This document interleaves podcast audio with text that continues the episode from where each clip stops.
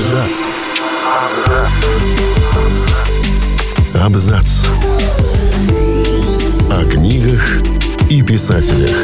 О книгах и писателях.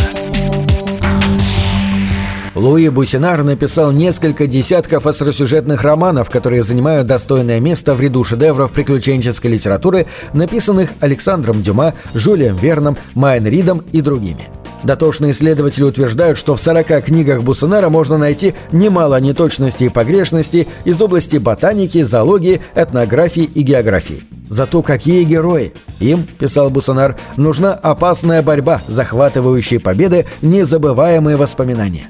Жизнь писателя сама по себе была не менее захватывающей. Всем привет, я Олег Булдаков, и сегодня расскажу вам о жизни и творчестве этого классика приключенческой литературы. При рождении будущий романист получил имя Анри Луи Франсуа Илер. И только спустя три года, когда его родители смогли пожениться, он стал носить фамилию Буссенар. В школе Луи отличался умом, усердием и при этом гордым и строптивым характером. По окончании школы он поступил на медицинский факультет Парижского университета, но учеба была прервана началом франко-прусской войны. Он был молодым медиком, когда его призвали на фронт. Во время войны будущий писатель был ранен и захвачен в плен.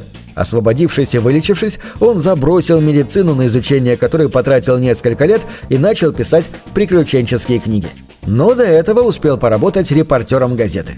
Предположительно, в 1875 году Бусенар совершает свое первое путешествие в Австралию и Индонезию, где пробудет около трех месяцев. А через три года недавно открывшийся журнал путешествий начинает публиковать первый роман Луи Бусенара «Через всю Австралию». Его второй роман «Кругосветное путешествие юного парижанина», выходя в 54 выпусках журнала путешествий, а после отдельной книгой, делает автора по-настоящему знаменитым. В качестве поощрения за успех журнал путешествий, главной звездой которого Бусенар останется на протяжении 32 лет до конца своей жизни, субсидирует его поездку в Гвиану. Писатель проводит в Гвиане пять месяцев, углубляясь в джунгли, исследуя русло рек, ночуя в индейских хижинах, встречаясь с золотоискателями, сочиняя заметки для журнала путешествий и набрасывая свой новый роман «Гвианские Робинзоны». Бусенар нашел формулу своего успеха. Ему больше не нужно зарабатывать на жизнь тяжелым трудом репортера. Он оставляет шумный Париж и поселяется в провинции, в окрестностях департамента Луара, милой сердцу провинции Босс, недалеко от родного города, где живет его мать. Недавний журналист и неутомимый путешественник становится джентльменом, фермером и домоседом, совершая иногда небольшие путешествия между написанием очередных романов в Марокко, Флориду, Сьерра-Леоне и проводя зимние месяцы на среднеземноморском побережье Франции.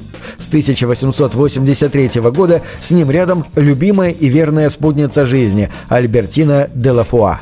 Бусенар и Альбертина, которую он любовно называл «моя голубка», счастливо проживут вместе 27 лет до скончания дней, и ничто не омрачит их безмятежных отношений. Бусенар пишет книги, его жена музицирует, переписывает рукописи новых романов. Их нередко видят среди полей на двухместном велосипеде. Писатель не любил англичан, которых называл врагами Франции, не любил Америку, но с симпатией относился к России, где разворачивалось подчас действие его романов, например, «Героев Малахова кургана». Бусенер оставил весьма богатое литературное наследие. В его библиографии фигурирует 38 романов, три больших документальных сочинения, а также более двух десятков очерков и рассказов. По нынешним временам его романы можно счесть билетристикой, массовой литературой, оставшейся в своем времени, но вряд ли это мнение будет заслуженным.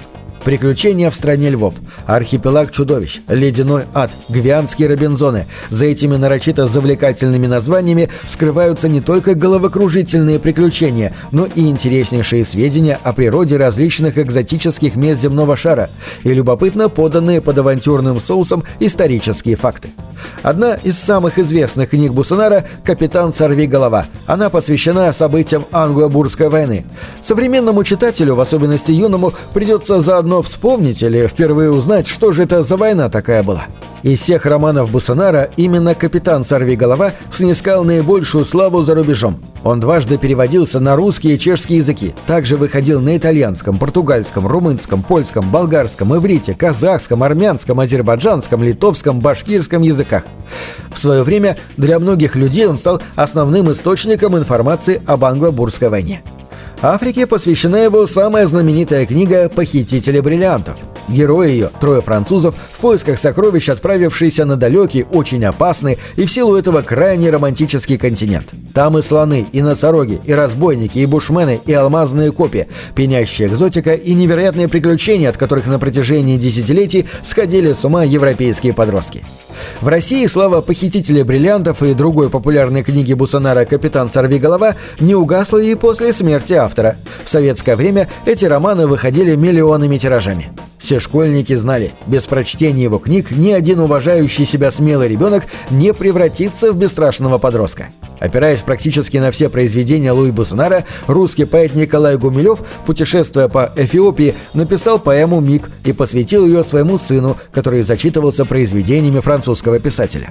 В простых и чеканных гумилевских строчках оживают завораживающие картины первозданной африканской жизни, не менее впечатляющие, чем в любом колониальном романе. Конец писателя был трагическим.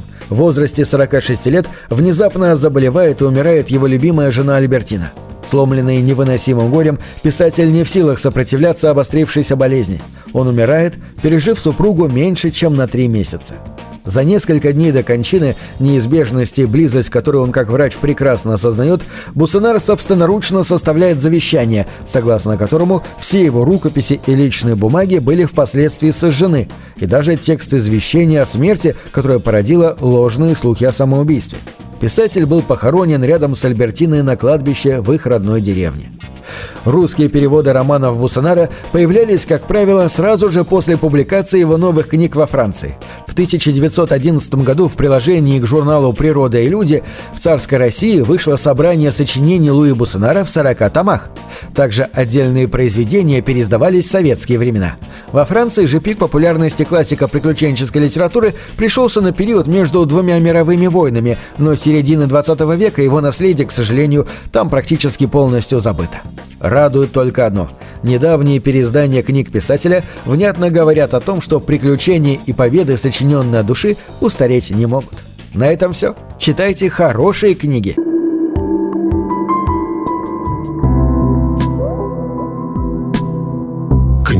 Это двери, что выводят тебя из четырех стен.